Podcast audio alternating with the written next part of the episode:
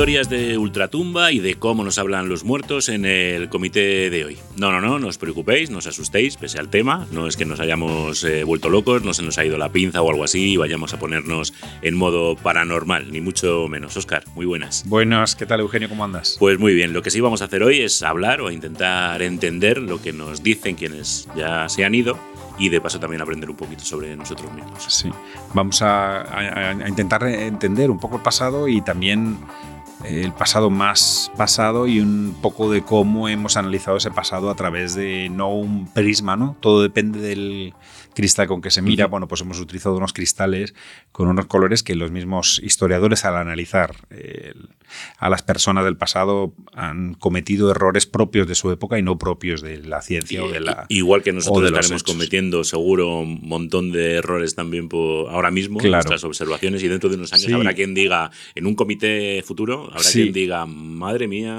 qué gente, cómo no cayeron. Lo que sí, lo que es verdad es que estaría bien analizarla, estaría bien analizar la realidad de una perspectiva no tan basada en hechos, sobre todo no tan basada en hechos del, del, de un pasado cercano. ¿no?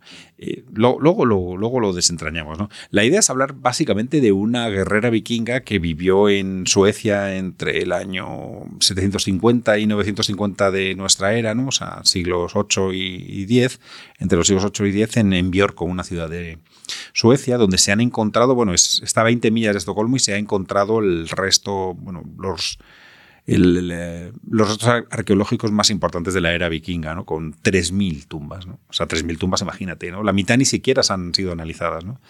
Y en una de ellas, que es la BJ581, bueno, como es Björko, ¿no? es con la J esta sueca, que es una comuna ahí, y a la, a la 500 que han A la 581 desenterraron pues a una guerrera vikinga. Sí, que te lo he dejado así pasar cuando lo has dicho la primera vez, pero ya dices, ostras, vamos a ver, ¿de qué estamos hablando? ¿Guerrera vikinga? Claro, bueno, pues imagínate, porque sabemos ahora que es una guerrera vikinga, pero a lo largo de la historia, durante 120 años, porque esto se, su tumba se descubrió, se estudió en 1878, con un, entomólogo, ¿no? Un, experto en todo tipo de, porque era arqueólogo, etnólogo, entomólogo, eh, pues era una tumba impresionante con caballos enterrados debajo de un bloque de granito. ¿no? Era la tumba investigada 581, para que te hagas una idea de la magnitud de la investigación. ¿no? De esas 3.000, eh, esta era el número BJ 581. Y bueno, encontraron un montón de huesos de un esqueleto humano, aunque no el esqueleto completo la tumba esta contenía pues, todo un arsenal ¿no? de, armas propias de la época, de esta época medieval, de los vikingos, pues escudo, cuchillo, arco, flecha, lanza, hacha, espada. Evidentemente, bueno, los eh, arqueólogos descubrieron esta tumba y, bueno, lógicamente dieron por hecho que pertenecía a un gran guerrero. Y la pregunta es por qué. Bueno, pues porque como había armas, la tumba era de un hombre, ¿no? Claro. Claro. Entonces, bueno, lo, registraron la tumba, guardaron los huesos para, bueno, esas cosas que hacen los científicos, que la guardan para el futuro por si hay nuevas técnicas, poder mm, analizar mejor estos restos. Y, bueno, la verdad es que tiempo después, muchos años después, un siglo después, en 1975, una osteoarqueóloga, una especialista en huesos, en huesos del pasado, Berit Bilkans, arqueóloga, o sea, una mujer, eh, tenía que catalogar el contenido de muchas de estas tumbas, ¿no? Del, de Biorco, que se llama Birka la ciudad o Biorco. Biorco es el nombre actual. Y bueno, pues estuvo su, tarea era catalogar ¿no? y dar valor a todos esos huesos que estaban, pues, pues, pues en muchos casos sin analizar.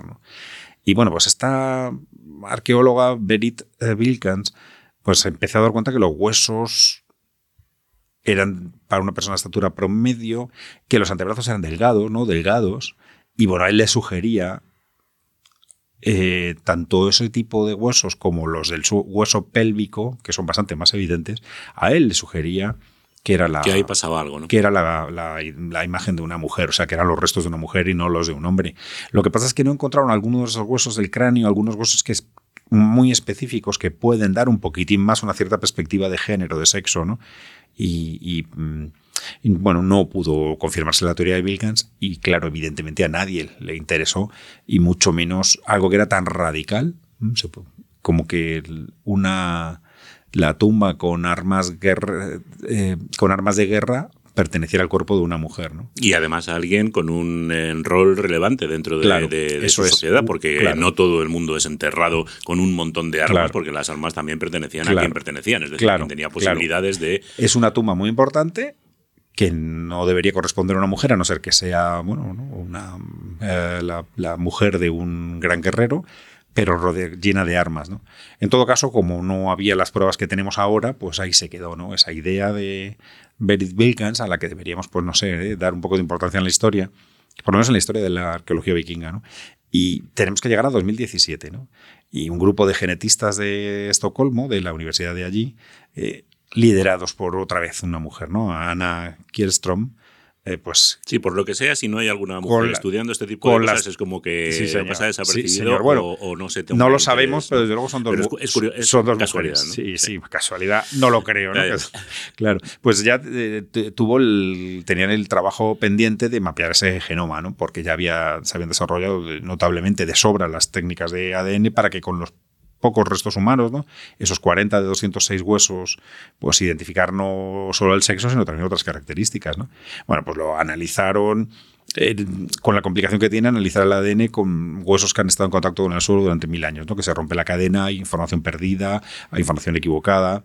Y bueno, pero los restos no, los, restos ladraban o, berreaban, ¿no? Y, decían estos, mira, dos cromosomas XX y ninguno Y. Es decir, estos restos son claramente de una mujer. ¿no?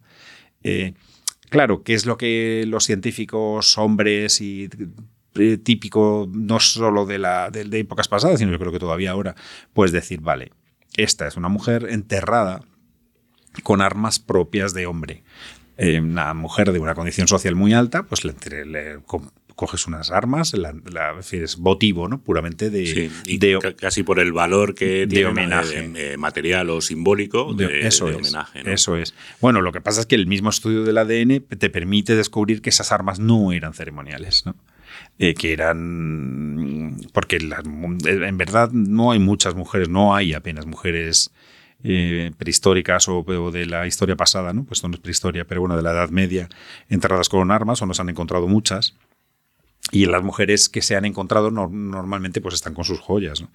Eh, o con armas que están adornadas también con joyas o que tienen mucho valor y que en realidad es eso, es un elemento simbólico y no es que la claro, bueno, pues, pero en eh, este caso no, no. En, este, en este caso no, porque estaba, hay restos biológicos que demuestran que eran armas usadas y, usadas con cierta maestría, digamos, o sea, con un cierto... No sé si preguntarte qué tipo de restos biológicos se han encontrado como para que digas, esta espada ha sido usada, pero... Eso, eso, fíjate, es alucinante porque eso también en Atapuerca, te, el análisis es, muy bonito porque, claro, antes tú te encontrabas un bifaz y no sabías... Eh, qué, era, si era votivo, ¿no? si era de ceremonial, si era de, decoración, o si se utilizaba o se había utilizado. Entonces, en, Excalibur, la, el, el, bifaz de Atapuerca no tiene, no tiene ningún resto biológico, es decir, no se ha utilizado nunca, con lo cual los investigadores de Atapuerca llegan a la conclusión de que era puramente ceremonial o en homenaje a una persona fallecida. ¿no?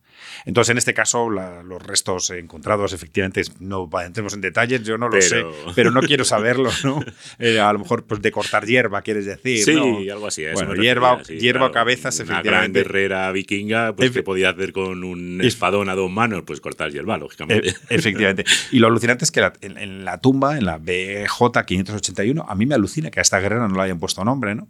Eso te demuestra cómo los mm, arqueólogos de Suecia tienen mucho menos habilidades comunicativas que los arqueólogos de Atapuerca, que cada cosa que descubre le ponen un nombrecito, Miguelón al hombre, eh, Excalibur a la bifaz, ¿no? Bueno, aquí la BJ 581, que es una guerrera que no tiene nombre, yo la pondría un nombre ya para poder vender más en los medios de comunicación, pues también se enterró con, con piezas de juegos y, dados, con un tablero de juego, bueno, que son elementos comunes en las tumbas de comandantes militares de la época, ¿no? Y entonces, bueno, eh, ahora ya no queda más remedio que asumir que es una guerrera vikinga, porque se dan todos los condicionamientos y todo lo demás sería demasiada subjetividad machista para intentar ocultarlo. Se ha ocultado durante muchos años, pero ya sabemos que no. Y es que además, lo alucinante de todo esto es que hemos tardado 1878 hasta 2017, son 140 eh, años en los que en los que todavía se ha querido negar una evidencia que por otro lado está escrita en las en las sagas y en la mitología vikinga. Es decir, se habla mucho en la, en la, en la mitología vikinga, en las, las sagas, en la las las valquirias, bueno, son guardianas de la Valhalla y tienen, asignan la suerte, eh, eh, asignan la muerte, perdón, sí, la suerte, la, suerte buena y la mala en el campo de batalla, ¿no? Y, y, bueno, con entonces que son escuderas, guerreras, y bueno, bueno, y también se habla de algunas guerreras que cogían el papel de los hombres de su familia que habían perdido en las batallas. El tapiz de Osenberg, que es uno de los tapices eh, claves de la era vikinga, hay mujeres sosteniendo lanzas. Hay una figura tridimensional, una, una estatuilla, eh, una de la era vikinga, que es una representación femenina. Hay un historiador, eh, Juan Stilitzes, que es un, un, un, historiador bizantino desde el siglo XI, pero que es muy conocido, porque tiene alguna, en la Biblioteca Nacional hay alguna pieza suya, eh, una relacionada con Madrid que es muy interesante, ¿no? muy curiosa. Bueno, y las sagas de, eh, groenlandesas eh, mencionan a las mujeres guerreras. guerreras. Bueno, sin embargo, los científicos se negaban o se han negado desde el siglo XIX hasta el siglo XXI a reconocerlo. ¿Por qué? Bueno, pues básicamente porque seguimos utilizando un valor de análisis de la prehistoria y de la historia no tan moderna e incluso de la historia moderna basada en el tipo de familia, ni siquiera el tipo de familia que tenemos ahora, ¿no? que nos llevaría a una subjetividad, como tú decías al principio del programa, ¿no? al principio del podcast, nos llevaría a una subjetividad de que, en el futuro alguien podrá decir, oye, es que la visión que tenéis ahora no está muy influida culturalmente, pero ni siquiera es por la visión del siglo XXI, de las familias del siglo XXI, del tipo de familia del siglo XXI, son el tipo de familia del siglo XIX. Mm. Cuando se empezó a crear la prehistoria y los, la historia, la creación de la historia como una ciencia moderna, pues, pues, pues lo que dice, mira, hay una, un libro muy bueno de Marilén Patou Matisse, donde se puede leer esto de la guerrera vikinga, entre otras muchas cosas, se llama El hombre prehistórico es también una mujer, que es un libro de arqueología de género maravilloso, de prehistoria de género maravilloso. Dice, las familias prehistóricas no son eh, eh, familias prehistóricas. Son la representación, ella de familias prehistóricas, pero nos vale con las guerreras vikingas. Las guerreras vikingas no son guerreras vikingas, son representación de la familia, de la vida tradicional del siglo XIX. Con, con el, resto de cualquier análisis histórico pasa, aparece ¿no? por esa, ese, ese, filtro, ese, filtro, del siglo XIX. ¿no? Y por eso, claro, lo que aclaramos es la, importancia que tiene la, perspectiva de género en la historia. ¿no? Hay gente que dice, ¿por qué una perspectiva de género? La historia es historia independientemente de hombres y mujeres. Bueno, pues porque siempre se ha analizado de una manera claramente sesgada desde una perspectiva masculina retrógrada, retrógrada en el siglo XIX, porque en el siglo XIX hay gente más moderna que esta idea. ¿no? Y, es muy bonito porque el análisis de, las, de la prehistoria es, es, precioso, porque en la prehistoria sí que se daban las condiciones absolutamente diferentes a las que vivimos en la actualidad. ¿no? Previo al neolítico, parece que las distinciones de género que tan marcadas están en el neolítico, a partir del neolítico y sobre todo, y más ya en épocas más modernas, pues no era para tanto. ¿no? Y, en el libro este de, de uh, Marilén Patou Matí, que, ha editado Lumen, que, acaba de salir, es, dice, no, no, las mujeres prehistóricas no se pasaban el día barriendo en la cueva y cuidando de los hijos, esperando a que los hombres regresaran de cazar. Ellas se dedicaban a cazar, a perseguir mamíferos, a la recolección, que era mucho más importante que casi que la caza, a la... A la, y eso sí que era la comida al de cada día, ¿no? Al carroñeo, que también era la comida, a las pequeñas piezas de caza, ¿no? Bueno, pues también se dedicaban a eso. Y por supuesto utilizaban las, las armas o las herramientas, que por otro lado Aquí tenemos una guerrera vikinga, pero en general, y el caso de Atapuerca es, es, específico, cada vez que se encuentra un tipo de herramienta antigua, prehistórica, se da por hecho que es una herramienta que está hecha para abrir cabezas y no nueces, ¿no? O sea, son análisis que se basan más bien en una visión... Eh, sí, un estereotipo de la agresividad del hombre primitivo y que únicamente se dedicaba a hacer el bárbaro, ¿no? Es hombre, no mujer, eh, violento con los demás. Y parece que en la prehistoria, al menos hasta el neolítico, con la propiedad privada, estaría bien hablar de Engels, ¿no? que ya eh, intuyó ¿no? cómo podía haber sido el cambio en la familia con, la, con el asentamiento del neolítico, ¿no? con la posesión y la propiedad privada antes del neolítico, parece que el tipo de convivencia era mucho más, sea, se dedicaban más a triscar, ¿no? A hacer el amor que la guerra, los hombres y mujeres, general. y mujeres prehistóricas.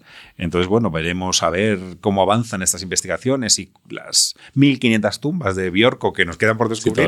A ver cuántas mujeres, bueno, hay por ahí la tumba de una niña también de, del siglo X que con un gran valor simbólico, evidentemente no era una guerrera, ¿no? Pero bueno, la tumba BJ 463. No les ponen nombre estos suecos, yo, me lanzaría. Pues sí, nos, tenemos que animar. Vamos a llamar Caroline, a la BJ 463. A, la guerrera no se me ocurre, pero deberían, ponerle, deberían ponerle nombre.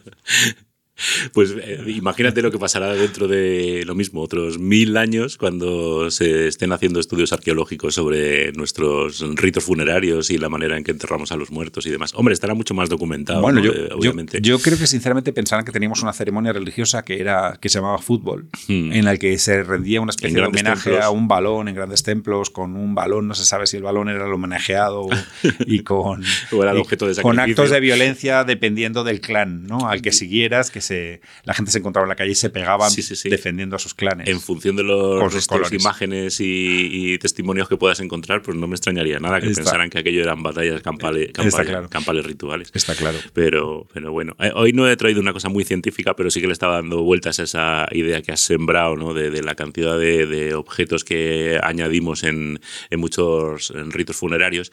Y bueno, pues me venían a la cabeza, y luego he estado buscando también algunos otros que en su momento fueron como muy llamativos, ¿no? Esa costumbre que es humana, porque prácticamente desde el inicio de los primeros enterramientos ya vemos que se les eh, adjunta a los fallecidos, a los muertos, pues eh, elementos votivos o cosas que han utilizado en vida, o incluso, pues también desde tiempos remotísimos, esa posibilidad de decir, oye, vamos a poner aquí una bolsita, una mochila con lo imprescindible para el kit de supervivencia, no vaya a ser que en el más allá necesite también de alguno de estos objetos.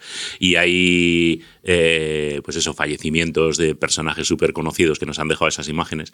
Por ejemplo, Michael Jackson, que fue enterrado con sus guantes blancos de Con su bifaz y... No, no. sus armas de guerra. Sus armas de guerra, pues los guantes, las perlas, las gafas de sol, en fin, con las... lo que llevaba habitualmente. la verdad es que luego los ladrones de tumbas de dentro de un tiempo eh, podrán ahí encontrar... Encontrar ahí para subastar luego en eBay similares, pero sí, hay, hay, algunos que son muy evidentes o que tienen muchísima relación con el personaje, pues Bob Marley eh, le enterraron con una guitarra y, que, en la época, que Rita Marley dejó un poquito de marihuana también. Que en la época moderna todavía se sigue enterrando con... O hay casos, bueno, aquí en España Lola Flores enterrada con una mantilla blanca, que además se la, dio Carmen Sevilla. Pero fíjate, un, día, un día deberíamos hablar de cómo se da una representación religiosa a actos votivos, ¿no? de, ofrendas, que yo no tengo muy claro que tengan que ver con la creencia en la vida del más allá. No, no creo que se le está dando también una visión del siglo XIX religiosa y mm, teniendo la idea de que toda cultura tiene que ser cultura basada en la religión.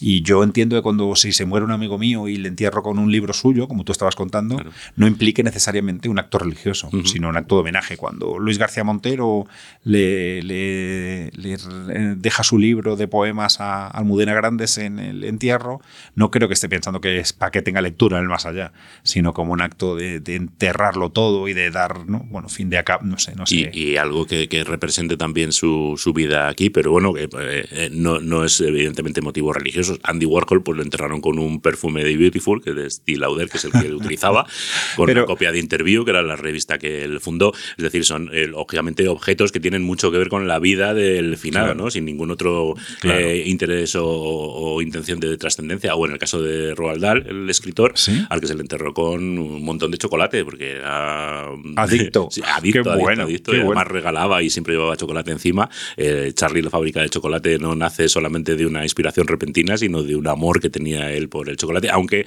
en el caso de Roald Dahl se, rodeó también de otros objetos que también le gustaban mucho, como botellas de vino, como tacos de billar. Bravo por él. Como lápices, porque además dibujaba, y eh, algo que a mí me ha flipado mucho, que es una sierra eléctrica. Pero bueno, siendo Roald Dahl, ese detalle entre lo macabro y lo, de, y, lo irónico de por si acaso puedo romper el ataúd y volver a la vida, pues tampoco me extraña, o sea, le, le, pega. Pero sí, hablabas antes de Almudena Grandes, por ejemplo, Leonard Bernstein también, por ejemplo, fue enterrado con piezas musicales al que a él le gustaban mucho, ¿no? Este sinfonías de Mahler. Pensé que no era tan común. No, no, pues hay montones de ejemplos, claro, son personajes famosos, hay muchos personajes famosos en todas las épocas, entonces aunque mm, simplemente estés expurgando entre ellos, pues aparecen muchísimos y además muy, muy variados y algunos tienen que ver con algo más sentimental o más simbólico. Y pues mira, por ejemplo, Humphrey Bogart, eh, bueno, antes de que las cenizas fueran enterradas, porque él fue, fue, fue cremado, pero se le puso en la urna, dicen que la propia Loren Bacall, un silbato de oro, que era una joya que llevaba ella y en el que tenía grabadas las palabras si quieres algo solo silba. es una referencia a la película de Tener y No Tener, aunque esa línea de, diálogo, como tantas otras tantas películas de Humphrey Bogart, no existe. Es un, es un invento posterior, una reminiscencia que nos hemos Si no Vero, Por eso, por eso, pero que en, el diálogo de la película no se, no se expresa así, ¿no? Pero, pero bueno, todos tenemos esa, esa imagen mental, ¿no? De si, si quieres algo, sílvame, ¿no? De la película en la que estaban los dos como, como protagonistas.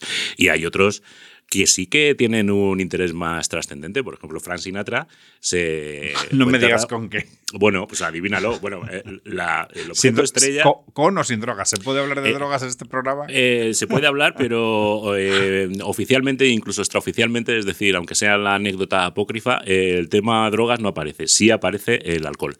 Eh, la botella de Jack Daniels, que era su bebida favorita. Eh, ya aparece en la mítica entrevista y tal de tales y demás, pero él, era la marca que bebía y de hecho hay algunas ediciones especiales de Jack Daniels dedicadas a él, ¿no? porque era un bebedor.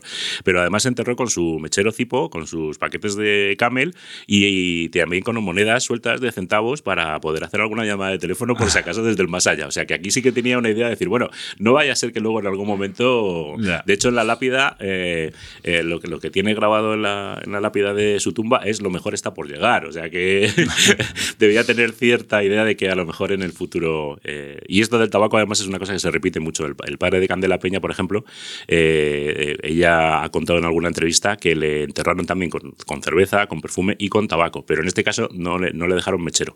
A Fran Sinatra le enterraron con su cipo, el mechero tipo cipo, pero a él decía Candela Peña que le dejaron sin mechero para que tuviera que pedir fuego y que así se relacionaran tuviera, hiciera amistades. Que, hiciera amistades, sí, sí, sí. Y Terence también, que pues eso, eh, fumador empedernido, también fue enterrado con dos paquetes de, ducados y con un mechero. Dicen incluso que sus últimas palabras fueron un, ducados, por, por favor. Hay, hay un montón de, ejemplos, eso, de personajes, pues obviamente conocidos, porque los demás pues no trascienden y nos llegan, de que han sido, pues eso, enterrados y están acompañados eternamente con, con cosas, con objetos que por alguna u otra razón, pues sus familiares o ellos mismos han decidido que, que querían eh, tener junto, eh, junto a ellos. No parece que hayamos cambiado tanto los humanos, ¿no? No, por eso seguimos siendo como la guerrera vikinga que al final eh, las armas que ha utilizado en vida pues las quiere tener a su lado para la eternidad. Es curioso porque yo soy tan realista, ¿no? O tan em, práctico que, no sé, yo me costaría mucho tirar un bifaz a un antecesor, no recuerdo qué especie es en Atapuerca, ¿no? Creo que no está relacionado con ninguna especie, pero una, un, un, humano prehistórico. Eh, a la guerrera que se le dejan toda la colección de armas que son imprescindibles para la batalla el tabaco para. O sea, yo creo que esas cosas, no sé, yo creo que cuando palme no me enterréis con nada y consumirlo vosotros. Quiero decir, yo sé con qué me enterraría, pero casi que, por favor, tomároslo a mi salud, porque ¿qué sentido tiene dejarlo en la tumba? Pues, Sabemos que no hay más allá. Fíjate, en el caso de. Y si lo hubiera, creo que el whisky no pasa al más allá. O sea, no tengo una visión del. del, eh, ¿Quién sabe? ¿Quién sabe? Pero mira, estabas hablando de objetos y además objetos valiosos y este tema de decir esto hay que aprovecharlo. Pues cuentan que Tony Curtis, que murió en el. O Tony Curtis, como hemos dicho toda la vida aquí en España.